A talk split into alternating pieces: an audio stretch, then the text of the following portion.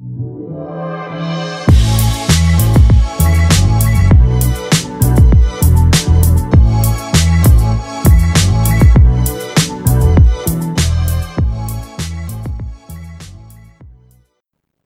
bienvenidos al episodio número 11. Yo soy Rachel, esto es Despertar el Entusiasmo. Hoy te traigo un tema que siento profundamente, que la verdad que por momentos me saca. Y es el tema de la conversación vacía. Había pensado varios nombres para el episodio, el arte de conversar, la letra de una canción. Al final decidí llamarlo cómo tener conversaciones profundas para conectar con las demás personas. La conversación vacía es lo que más energía me quita como persona altamente sensible. Con un par de oraciones de conversación vacía ya se me evapora toda la energía. Me encantaría tener el reloj de arena que tenía el profesor Slughorn de Harry Potter, ese que si la conversación era interesante la arena caía despacio, pero si era aburrida caía más rápido. Me encantaría tener ese reloj. Así que, ¿a qué llamo conversación vacía? ¿Viste esa típica conversación de ascensor sobre el clima, sobre las noticias de actualidad, sobre los escándalos de los artistas, o sacarle mano a un compañero de trabajo, quejarse todo el tiempo, estirar un tema de conversación con detalles innecesarios pero no decir nada en concreto? Me encanta la expresión en inglés small talk, conversación pequeña. Y me da la sensación que con el aislamiento social esto se intensificó. Me refiero a esto. Por ejemplo, yo estoy haciendo un curso a distancia que cada tanto tiene un encuentro presencial. Como obviamente no se puede hacer en persona, se hizo vía videollamada. El curso empezó en abril y en lo que va de este módulo se hicieron dos encuentros. Yo me conecté al primero y cuando arrancó había una persona que empezó a hablar de un tema que en realidad no vamos a dar este año, sino el año que viene, que sí tiene que ver con lo que estamos aprendiendo, pero no es algo que tiene que ver con lo que estamos dando ahora. Y pasaban 20 minutos y esta persona seguía divagando.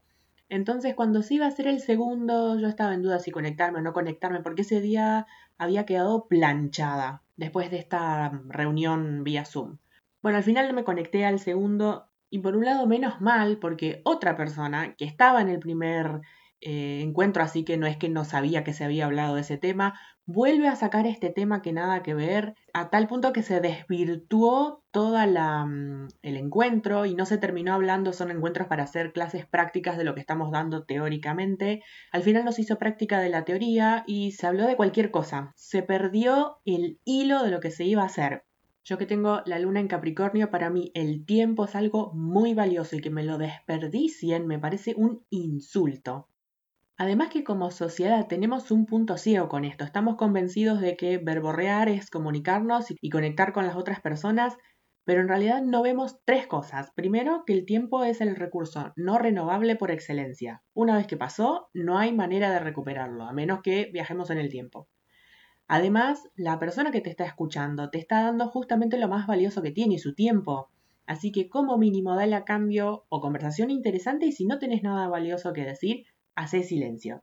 Punto 2. Si escuchaste bien, silencio. La mejor manera de saber si te llevas bien con alguien no es tener un montón de temas en común para charlar, sino saber que pueden tener silencios confortables. Es decir, que se pueden sentar uno al lado del otro sin hablar, incluso sin hacer nada, y ninguno de los dos siente la necesidad de interrumpir o tapar ese silencio.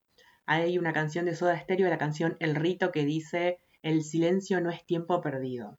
Y tercero, además uno piensa que conoce mejor a la otra persona hablando de estas cosas desabridas, preguntándole ¿a qué te dedicas? ¿Cuántos años tenés? Todos estos temas vacíos, entre comillas, para romper el hielo. Pero la conversación vacía en realidad no nos ayuda a conectar, sino que nos separa, nos desconecta. Y te voy a contar un par de anécdotas personales para ejemplificar esto. Si cuando yo era chica alguien hubiese puesto una cámara oculta sin sonido, solo filmación, a la hora de la cena en mi casa, hubiese pensado que por lo que se hablaba nos llevábamos bárbaro. Entonces después de mirar esa filmación hubiese agarrado a algún integrante de la familia y le hubiese dicho, bueno, a ver, contame, la persona que tenías sentada al lado tuyo, ¿es feliz? Y obviamente la respuesta hubiese sido directamente, pero sí, pero claro. Bueno, entonces contame, ¿cuál es el sueño más grande de esa persona? Y la respuesta hubiese sido, no tengo ni idea porque en realidad se hablaba sin parar, pero los temas de conversación eran política, los problemas en el trabajo, el clima, nadie le preguntaba al de al lado realmente, che, ¿cómo estás? Ni se molestaban en saber cómo, cómo estaba el de al lado, si estaba bien, cómo se sentía, cómo pensaba, qué le gustaba, en escucharlo, en verlo. ¿Se acuerdan de la película Avatar, que los personajes estos azules, el saludo era I see you, yo te veo?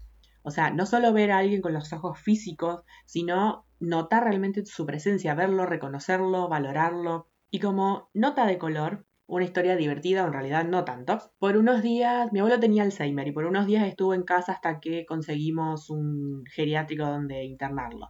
Y él en su enfermedad no reconocía dónde estaba, digamos, él no se da cuenta que estaba en mi casa ni nos reconocía a nosotros. Entonces él creía que estaba en una pensión. Porque claro, yo me pongo en el lugar de él y él veía que compartíamos baño y cocina, pero la conversación que hablábamos era conversación de ascensor. Vistos desde afuera no parecíamos en absoluto una familia. La vez pasada hice un curso donde la chica que lo dictaba propuso un ejercicio que la verdad que me encantó. Decía, pregúntale a una persona con la que vos vivís, realmente cómo están. No el típico ese, hola, ¿cómo estás? Bien, bien, ¿y vos? También, bien. Y ese que como que lo respondemos de, de compromiso, sino en serio, que vos le digas, no, no, en serio, ¿cómo estás? Y te quedes escuchando sin interrumpir todo lo que la otra persona tiene para decirte. Y al principio probablemente no te quiera contar nada o te mire raro, porque claro, ¿cuándo fue la última vez que realmente le preguntaste con interés cómo está? Entonces vas a ver que si te sentás a escuchar a esta otra persona, te vas a enterar de un montón de cosas que no sabías, porque la conversación superficial que tenían no les permitía abrirse y conectar. Vas a saber de sus sueños, sus miedos, sus creencias, lo que le apasiona, las cosas que le hacen ser ese ser humano único, que te perdés y estás todo el día bla bla bla bla bla. Algo que a mí no me entra en la cabeza es si elegiste algunas personas para que tengan un trato de cercanía, es decir, decidiste formar una familia, elegiste a alguien como amigo, como pareja, entonces ¿por qué evitas acercarte emocionalmente? Si están cerca físicamente, están uno al lado del otro o comparten techo, pero son completos desconocidos. No sé, yo sí considero a alguien parte de mi círculo íntimo, quiero que se saquen la armadura y se muestren como son. Entonces, ¿cuán cerca querés estar de la gente que te rodea emocionalmente hablando? ¿De verdad querés seguir hablando, no sé, de lo que pasó en el bailando, discutir el partido del domingo, quejarte de la economía? ¿O preferís hablar, no sé, de tus proyectos, de tus pasiones, de tus sueños, de tus ideas? Así que un ejercicio, unas preguntas como para medir si estás emocionalmente desconectado de alguien cercano y de ser así, hacer las correcciones necesarias para acercarte a la otra persona. Primero, ¿cómo te das cuenta si estás emocionalmente desconectado? Primero, la conversación que están teniendo casi que la podrías tener con un desconocido. Si elegiste a alguien como persona cercana, dale el trato especial que se merece. Es decir, guarda esas conversaciones que no tendrías con cualquier persona, guardarlas para, para tenerlas con esta persona cercana. Segundo, terminó la conversación y no aprendiste nada nuevo de esa persona. Así sea el simple detalle de que ese día tenía puesta una remera de una banda de rock, entonces te enteraste que le gusta esa banda de rock porque viste que tenía esa remera. 3. No tienen conversaciones vulnerables. Esas conversaciones donde realmente se muestran cómo se sienten ante determinada situación o expresan su pensamiento sobre algún tema. No sé si esta frase la dijo Brené Brown. Si no conoces a Brené Brown, te la súper recomiendo. Ella habla de vulnerabilidad. La vulnerabilidad es el único puente para construir conexión. O sea, para conectar con otra persona, y sí, hay que sacarse las máscaras, sacarse la armadura, mostrar lo blandito que uno tiene adentro y mostrarse como uno es. Y eso obviamente lleva muchísimo coraje. Si preferirían no tener esas conversaciones vulnerables es porque no se sienten lo suficientemente seguros como para abrirse y mostrarse como son. Entonces, ahí hay un tema. Quinto, no hablan de lo que a cada uno le apasiona, o sea, esos temas que no podés parar de hablar una vez que alguien los saca y que te encendés, ni tampoco sabes qué es lo que enciende a la otra persona. Sexto, hablas de cosas obvias que no necesitas decir. Ay, esto me saca.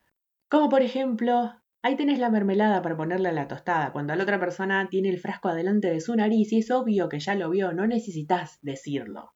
Ok, me voy a tomar un sorbo de té de tilo. Séptimo, la conversación ronda sobre cualquier cosa menos sobre los participantes de la conversación o solo sobre uno de ellos y en una vez me dijo que él y la pareja miraban, no me acuerdo qué serie, para tener tema de conversación. Se me salían los ojos de las órbitas. Octavo, no tienen conversaciones incómodas del tipo de me molestó lo que dijiste o cuando haces eso decís tal cosa yo me siento así o asá o vamos a negociar y a ponernos de acuerdo sobre este tema. Las relaciones cercanas son las más difíciles porque hay que estar negociando siempre. Noveno, y este es súper importante, cuando se hace un silencio en la conversación, enseguida buscas taparlo con conversación, o ruido, o lo que sea, y como en realidad no tenés nada interesante que decir, decís lo primero que se te viene a la mente. O sea, conversación vacía. En resumen, cuando empieces a valorar más el tiempo, el tuyo y el ajeno, y seas más consciente de los temas de conversación que se sacan, vas a empezar a sentir que no todas las amistades te llenan, incluso que no tenés ganas de pasar tiempo con tus familiares por esta misma razón. La conversación vacía te va a empezar a drenar la energía y vas a querer encontrar gente con la que hablar de temas más profundos. Por supuesto que una vez cada tanto se va a hablar de pavadas, pero solo de vez en cuando. Cuando estaba armando el borrador de este episodio busqué en internet a ver si alguien estaba hablando de este tema y encontré que se había hecho una investigación que decía que la gente que tiene conversaciones profundas es más feliz que la que te habla de nada todo el día. Y seguro conoces esa frase que dice que dentro de cinco años te vas a parecer a las cinco personas con las que pasás más tiempo y a las últimas cinco conversaciones que tuviste hoy. Así de importante es este tema. Bien, la acusación descansa el caso, su señoría. Espero haberme explicado bien a qué me refiero con esto de que la conversación vacía no nos ayuda a conectar con los demás. Espero que después de haber escuchado este episodio te replantees las conversaciones que tenés con la gente cercana y busques realmente, por ejemplo, la próxima vez que veas a alguien, pregúntale cuál es tu sueño. Y vas a ver que la vibra de la conversación es totalmente distinta al bla bla bla bla bla, que no decís absolutamente nada, te vas de ahí, no conoces a la otra persona y al final estás rodeado de gente pero te sentís absolutamente solo porque no conectas. Lo siento tan profundamente este tema que hasta una vez había pensado en armar una especie de plataforma para gente que quiera tener conversaciones profundas. Así que bueno, es todo por hoy, espero que te haya servido. Como siempre me encontrás como despertar el entusiasmo en Instagram y en la mayoría de las plataformas para escuchar podcasts. Y si te estás preguntando cuándo se despierta el entusiasmo, ya se va a despertar. Viene un poco medio serio esto, pero ya le voy a ir agregando como mi, mi humor particular. En fin, nos reencontramos en el siguiente episodio.